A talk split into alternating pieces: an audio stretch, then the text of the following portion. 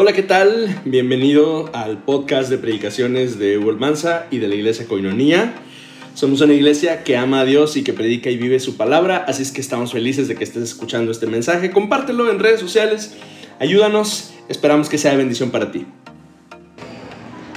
Quiero invitarle a que abra su Biblia conmigo, por favor, en 1 de Pedro capítulo 3, versículo 15. Lo leímos la semana pasada juntos, 1 de Pedro capítulo 3, versículo 15. Dice la palabra de Dios, sino santificad a Dios el Señor en vuestros corazones y estad siempre preparados para presentar defensa con mansedumbre y reverencia ante todo el que os demande razón de la esperanza que hay en vosotros la nueva traducción viviente dice, en cambio, adoren a Cristo como el Señor de su vida.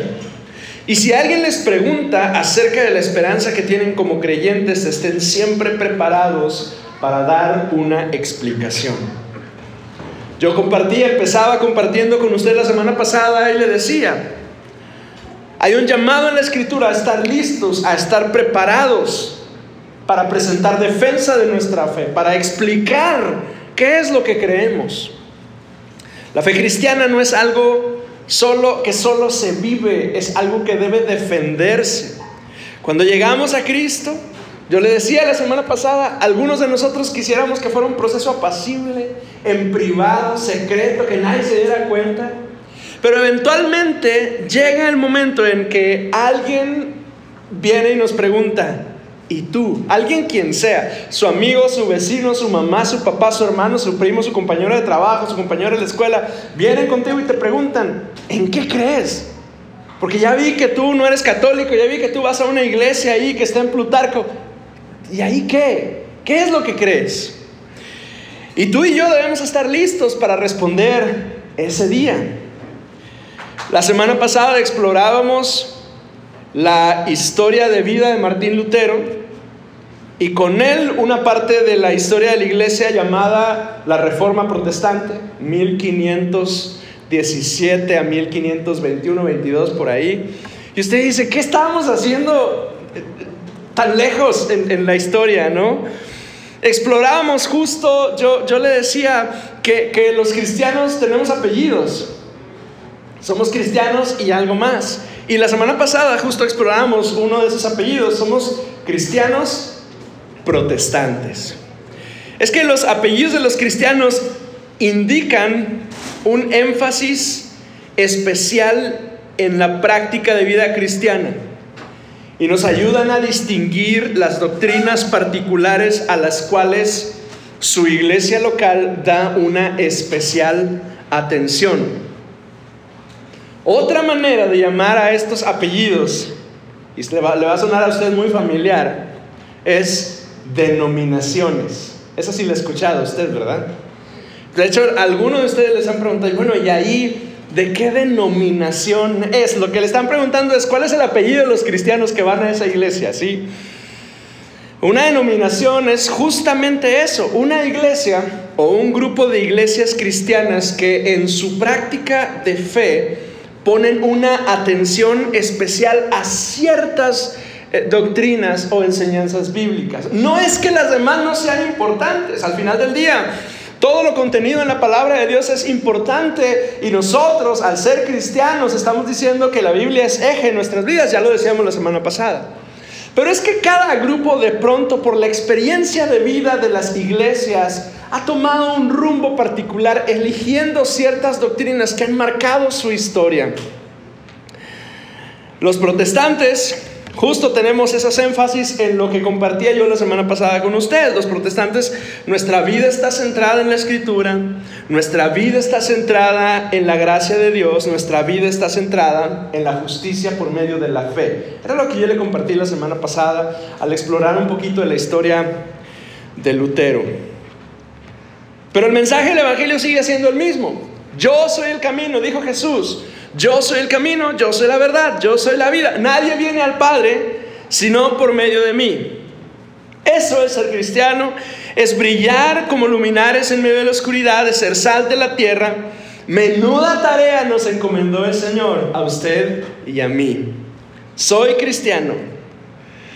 Eh, pero hoy le anticipé la semana pasada, hoy quiero compartir de un apellido en particular. Soy cristiano y soy metodista. Se calcula que en el mundo hoy hay alrededor de 80 millones de metodistas.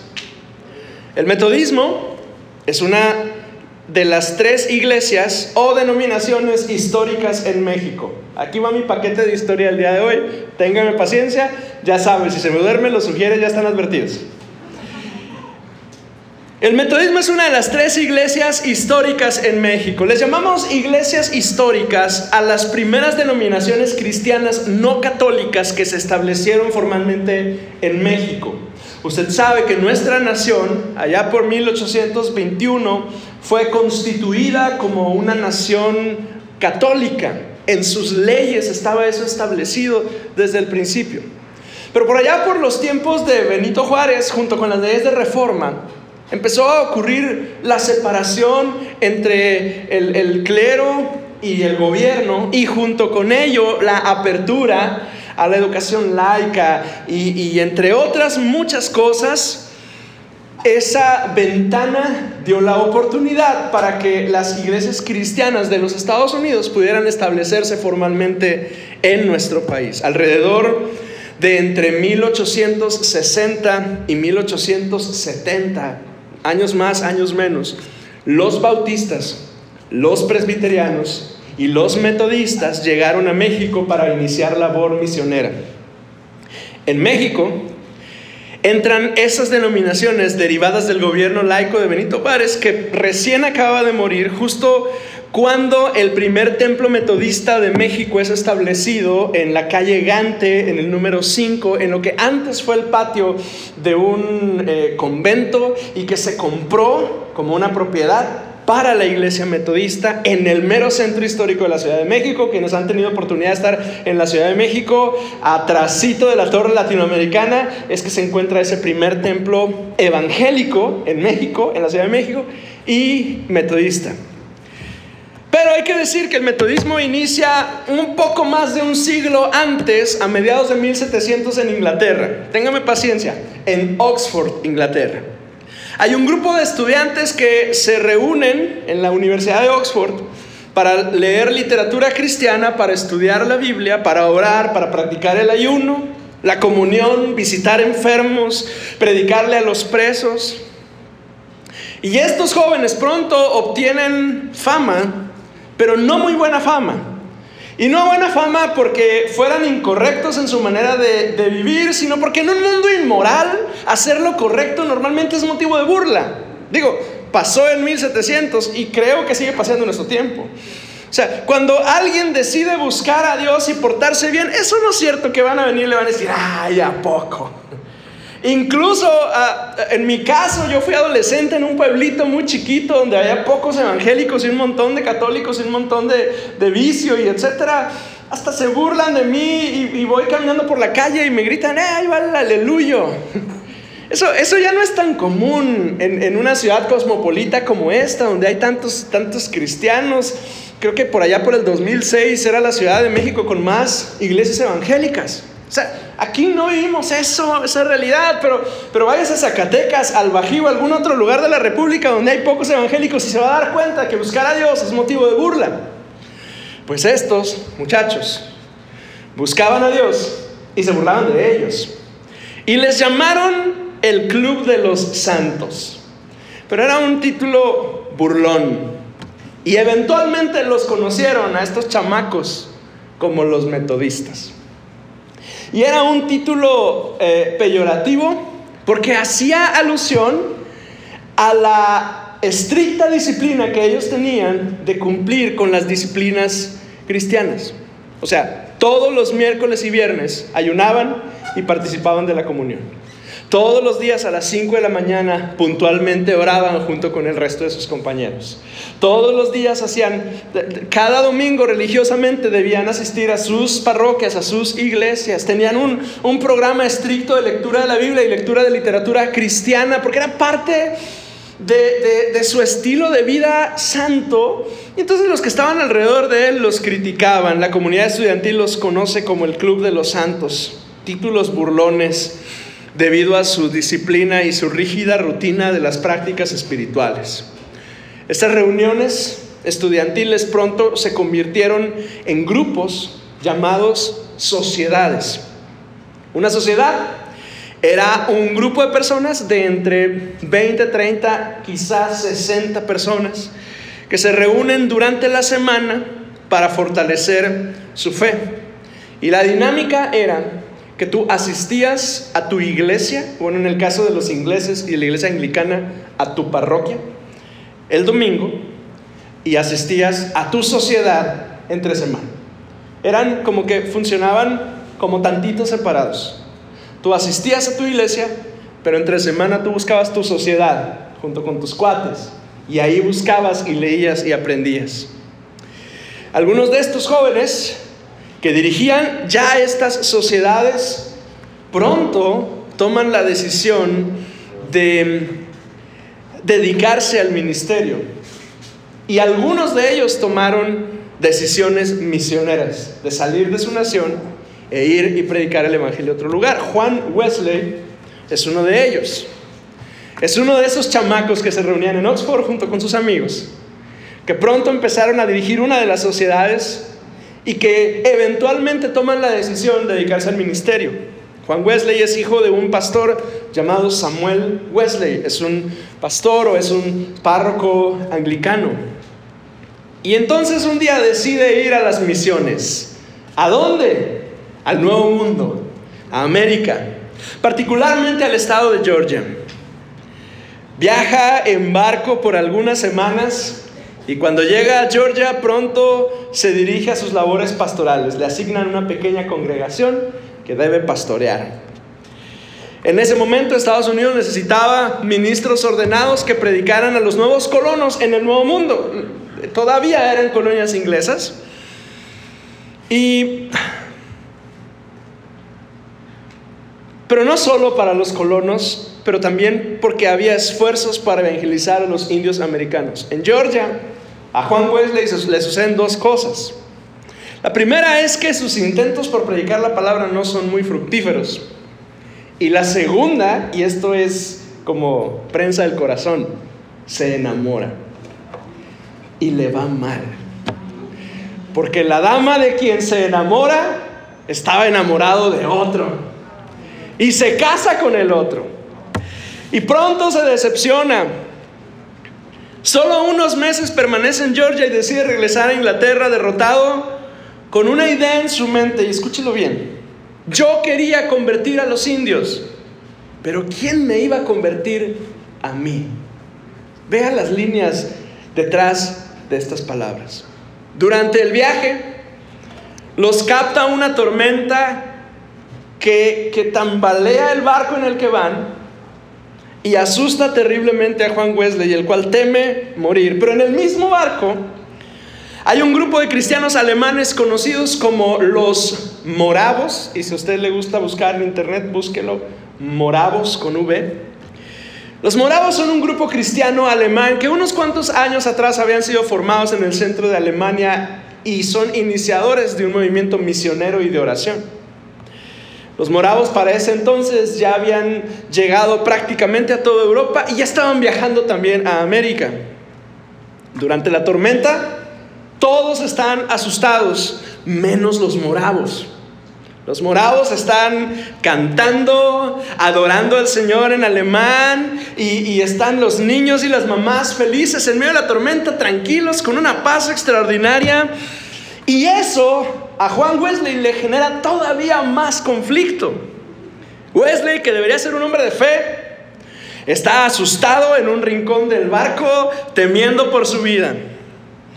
Y cuando regresan a Inglaterra, Juan Wesley se reintegra a las reuniones de sociedades, pero también busca en Londres a los morados.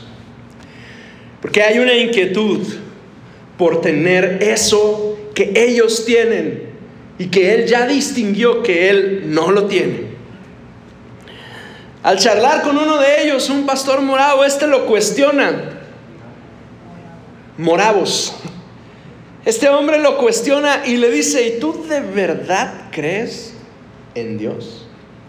Ahora, la pregunta para él y para cualquiera de nosotros podría ser hasta ofensiva, porque, porque por Dios yo le diría,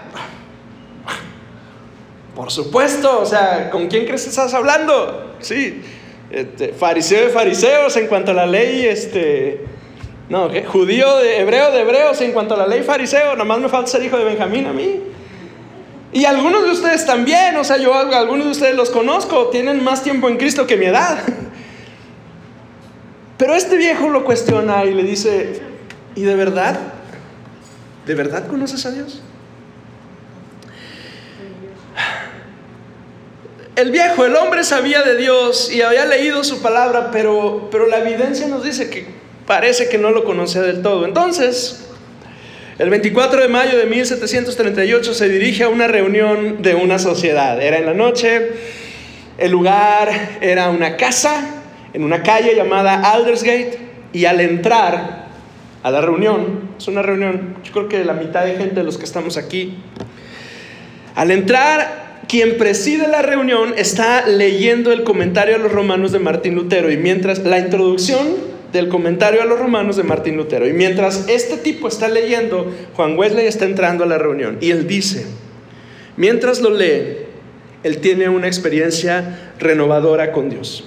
Y en su diario él escribe, sentí un fuego extraño en mi corazón, sentí como mis pecados eran perdonados, como Dios me había aceptado, me había perdonado. Siendo un predicador, una vez que tiene esa experiencia con Dios, empieza a compartir ese fuego nuevo. Porque una cosa es que usted eh, eh, conoce la palabra y la enseña porque está aquí en su mente. Y otra cosa es que el Espíritu Santo pone un fuego en su corazón que le permite que ese conocimiento que está aquí lo pueda compartir con otros. Y quienes tenemos tiempo en Cristo, que tenemos la oportunidad de compartir de alguna manera delante de la gente, sabemos que hay veces que nos podemos parar en un lugar como este, con mucha información aquí, pero poco fuego. Pero hay veces que el Espíritu Santo nos regala su fuego en el corazón y hace que las cosas sucedan. Y esa fue la diferencia, ese fue el cambio de este hombre. Tenía todo aquí en su mente, pero ahora tenía el fuego del Espíritu en su corazón. Ahora está predicando. Y está predicando con un fuego y una pasión que hasta lo expulsan de las iglesias. Y le van diciendo de una y de otra y de otra que no puede predicar adentro detrás de un púlpito. Y toma una decisión radical, predicar en la plaza. Y se dice una famosa frase de Wesley diciendo, si no me dejan predicar adentro de las parroquias, el mundo es mi parroquia. Y el tipo empieza a predicar en las plazas. Eh, en su diario dice que se dio cuenta que un buen lugar para predicar es en los panteones porque todos están callados. Eh, y además dice que se subía en las, lápidas para estar un poquito más en alto y podía compartir con gente. Pero un día sucedió algo extraordinario. Va a una mina de carbón en Bristol, si no me falla mi memoria histórica. Y va y se para en el fondo del anfiteatro de estos grandes socavones en los cuales se sacaba el carbón, que se da cuenta de que funcionan muy bien como tribuna para que la gente lo escuche. Y los trabajadores de la mina, gente de clase muy baja, gente que no tenía acceso a la iglesia, porque en la iglesia no lo recibían, porque eran los fuchis de ese entonces. ¿Sí me entiende el término teológico, los fuchis, verdad? Era la gente que no era aceptada. La iglesia era para los ricos, para la gente bien vestida y planchadita y de vestir y zapato fino. Pero ahí no iban los necesitados y esos necesitaban y les predica el Evangelio y oiga, lo escuchan. Y no solo lo escuchan, se convierten. Y no solo se convierten, sino que empiezan a preguntar qué podían hacer. Y de ser unas pocas sociedades metodistas, Aquello se convierte en, en grupos y reuniones y reuniones en una buena parte de Bristol y eventualmente en Londres. Este nuevo estilo renovado se aleja de la ceremonia tradicional de los anglicanos y empieza a escucharse el Evangelio a través de este y otros predicadores como George Whitefield que inician lo que hoy conocemos como el avivamiento metodista. Hoy quiero compartir contigo tres convicciones claves que nos distinguen como metodistas. No son las únicas, pero me enfoco en ellas para que tú y yo podamos identificarnos con ellas. La primera de ellas es, nosotros, cristianos metodistas, creemos en la libre elección, en el libre albedrío o lo que es lo mismo, en la libre voluntad. Albedrío es más fácil porque es una palabra que es muy clave y la podemos tener pronto en nuestra mente. Creemos en el libre albedrío. El mensaje central del avivamiento metodista que unos pocos años más tarde llega a América a través de George Whitefield y eventualmente de Jonathan Edwards, que aquí en América es conocido como el Gran Avivamiento. Usted puede buscar información de Jonathan Edwards y del Gran Avivamiento en los Estados Unidos. El mensaje central del Evangelio es este, decisión. Porque nosotros entendemos que hay un estado general del ser humano de pecado, de ser merecedores de la ira de Dios. Y hay un camino provisto por Dios para poder tener acceso a Él, ya lo dijimos la semana pasada, la justificación por medio de la fe. Pero ante ello hay un elemento clave, indispensable para que se pueda recibir la bendición de acercarnos a Dios. Y es la libre decisión. Los cristianos a lo largo de la historia lo hemos llamado el libre albedrío o la libre voluntad.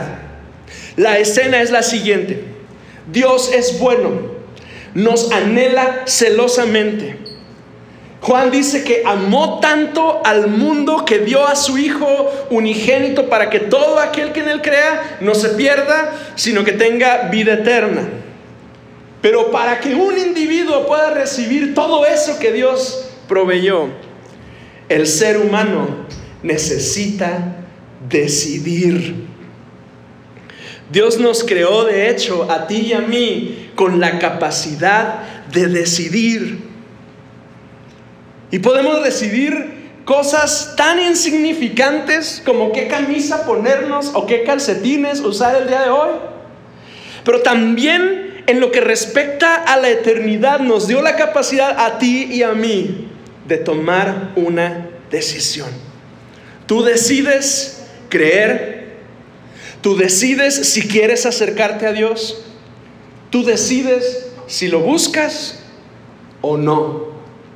Y Dios es tan increíblemente maravilloso en amor que no interviene en, esa decisión se acerca a ti, te atrae con lazos de amor, pone un chispazo, un aliento, un atisbo de eternidad en tu mente, en tu espíritu, en tu corazón, pero al final el ser humano decide si se acerca a Dios o si lo rechaza. De hecho, en nuestra práctica de la evangelización, ese es justo el punto climático cuando compartimos de Cristo. Le decimos a una persona, ¿Quieres aceptar a Cristo? En otras palabras, le estamos diciendo, ¿quieres tomar una decisión hoy por el Señor? Y si tú decides, lo recibes, y si no decides, lo rechazas. Esa es la esencia de nuestros esfuerzos de evangelización. Como cristianos metodistas, creemos en el libre albedrío. Como cristianos metodistas, creemos también en el testimonio del Espíritu Santo. Lea conmigo Romanos capítulo 8, versículos 14 y en adelante, por favor.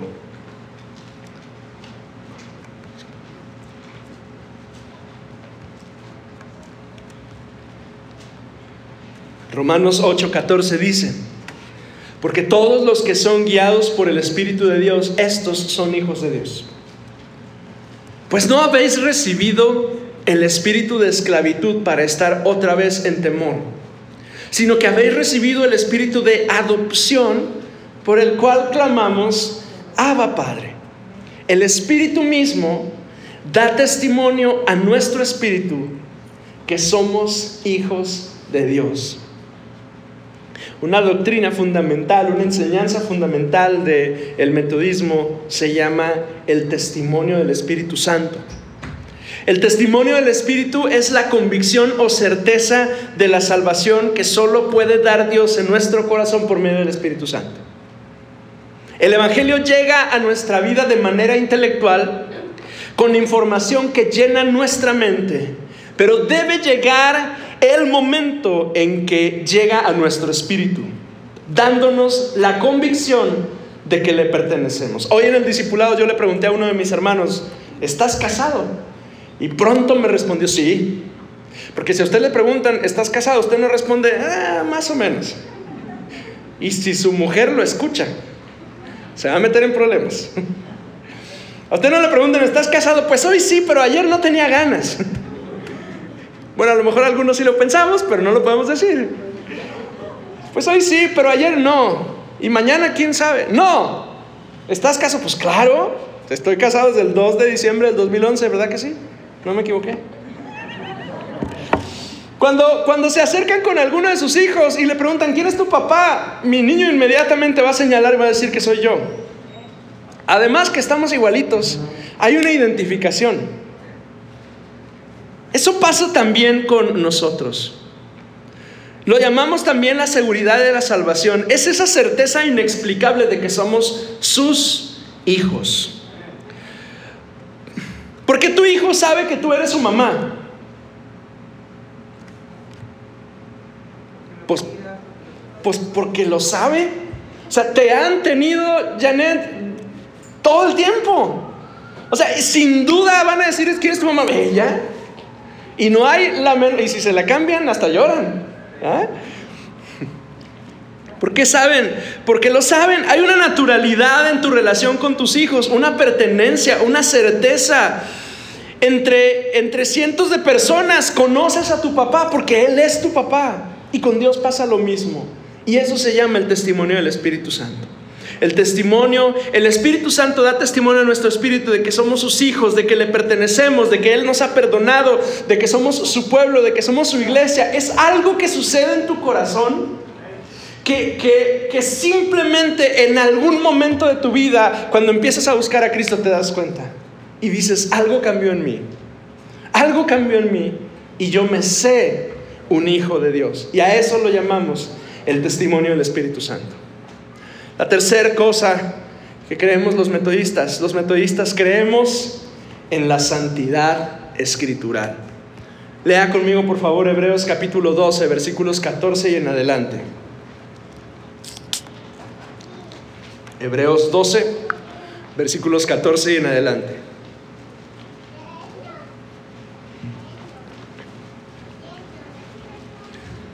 Dice la palabra de Dios, Hebreos 12, versículos 14 y en adelante.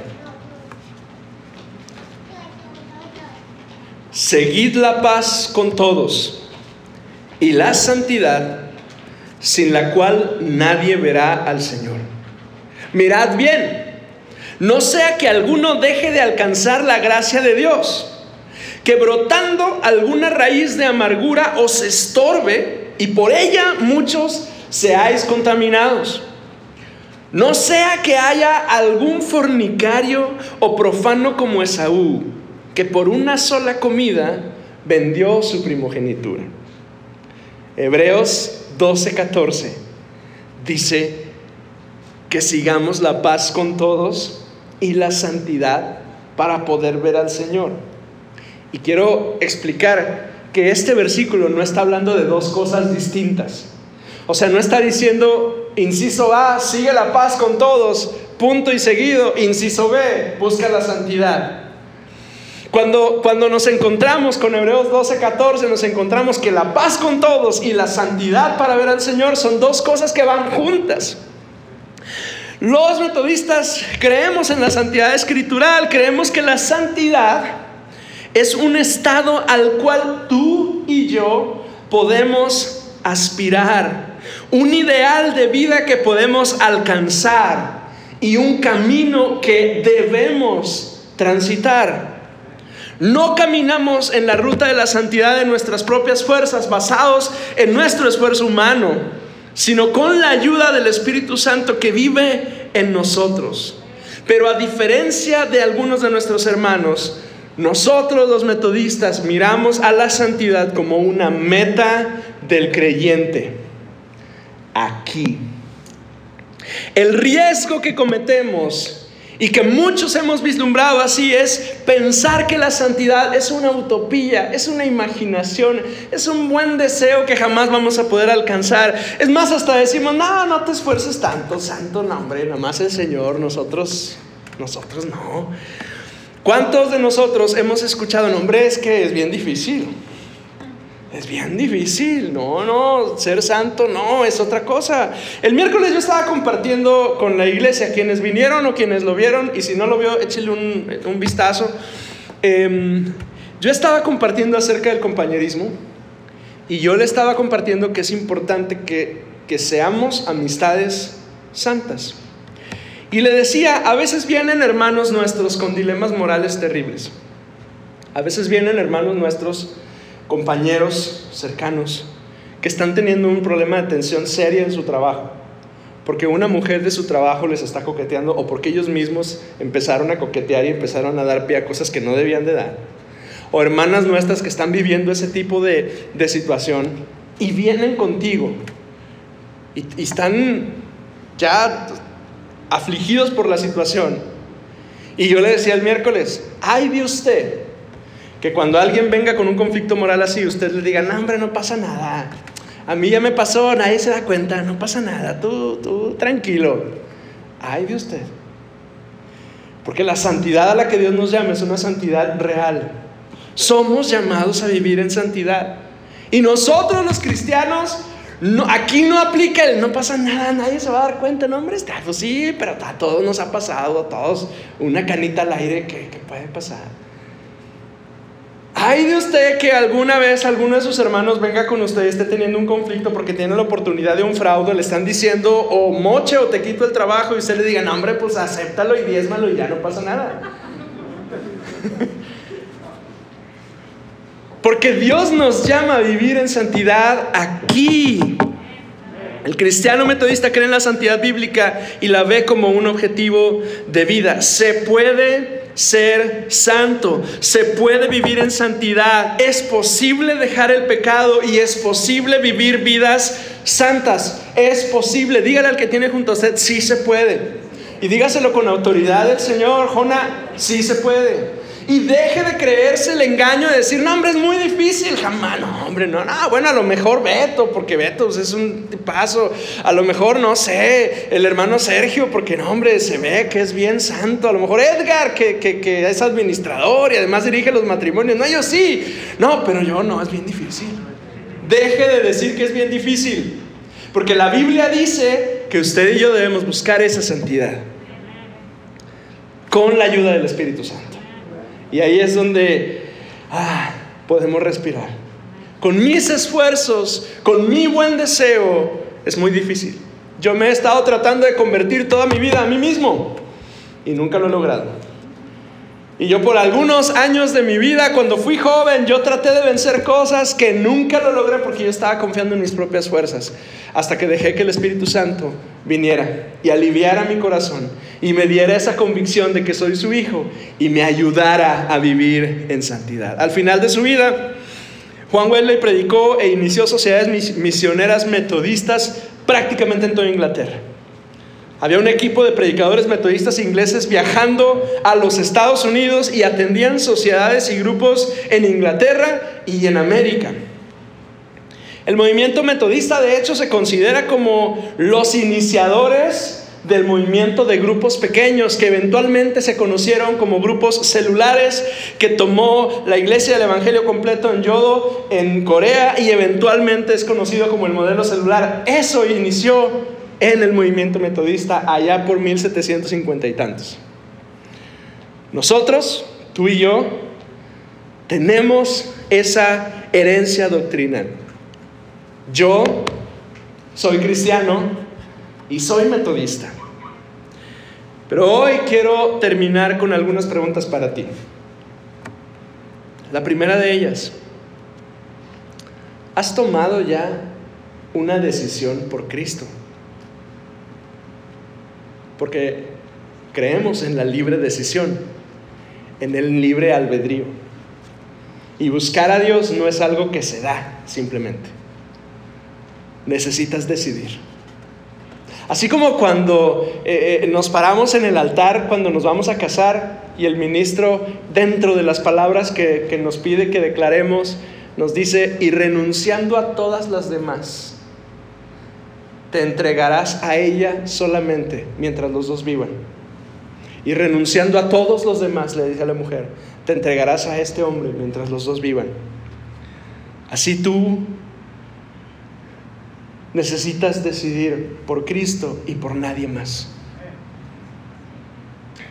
Porque en el matrimonio es, es tu esposa o tu esposo, pero con Dios es Cristo y nadie más.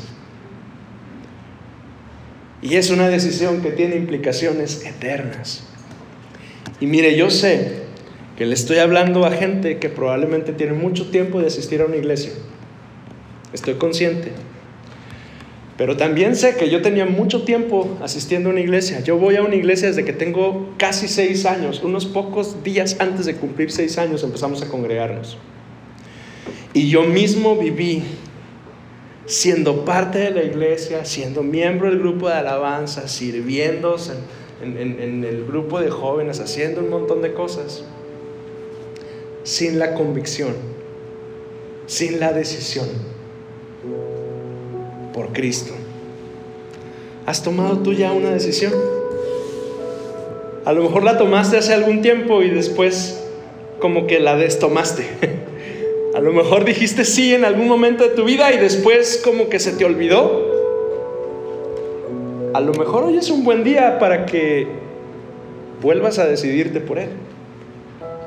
Esa es mi primera pregunta. Mi segunda pregunta es, ¿tienes la convicción en tu corazón de que tus pecados han sido perdonados, de que le perteneces a Dios, de que Él es el Rey y el Señor de tu vida. O quizá, quizá haya una chispita de duda en tu mente, en tu conciencia, en tu corazón. A lo mejor hay un, un fueguito de temor dentro de ti. ¿Sabes cómo lo sabes? Cuando te preguntas si hoy muriera, ¿qué pasaría conmigo? ¿Tienes esa convicción de que Él te ha perdonado, de que le perteneces a Él? Y mi tercera pregunta el día de hoy es, ¿estás en la búsqueda constante por la santidad? O a lo mejor ya te rendiste en el proceso. Y has dicho, ah, esto de la santidad es demasiado difícil, mm, yo desisto, ahí muere, voy a seguir yendo, voy a diezmar, voy a participar, voy a llevar a mis hijos, pero esto, híjole, es demasiado, yo digo que yo no puedo con eso. Sigues participando en la vida cristiana, pero ya ni siquiera te esfuerzas por vencer tus defectos de carácter, permites pecados habituales en tu vida porque es que así es la cosa. Has dejado a un lado la búsqueda de la santidad e incluso has permitido un brote de amargura en tu corazón. Soy cristiano y soy metodista. Y yo respondo a esas preguntas. ¿Y tú? Inclina tu rostro, por favor. Y así en silencio como estás. Yo creo que a más de alguno de mis hermanos en este lugar, mientras yo estaba preguntando al aire todo esto, han escuchado detrás la voz del Espíritu Santo diciéndote, ese eres tú, ¿eh? Ya no te hagas sordo. Llevo diciéndotelo varias veces y no has atendido. Y si Dios está trabajando de esa manera contigo, acércate hoy delante de tu Señor. Acércate con confianza. Ven delante de tu Señor. Él es bueno y fiel y maravilloso, misericordioso. Es tu Padre amoroso que te está esperando. Aunque hayas estado aquí todo el tiempo, probablemente estabas más lejos de lo que creías. Y aquí está tu Padre amoroso diciéndote, ven, acércate, estemos a cuentas. Si tus pecados, dice Isaías, fueran como la grana, van a ser como la nieve. Y si fueran rojos como el carmesí, van a ser emblanquecidos como lana. Porque todo lo que hay dentro de mí necesita ser cambiado, Señor. porque todo lo que hay dentro de mi corazón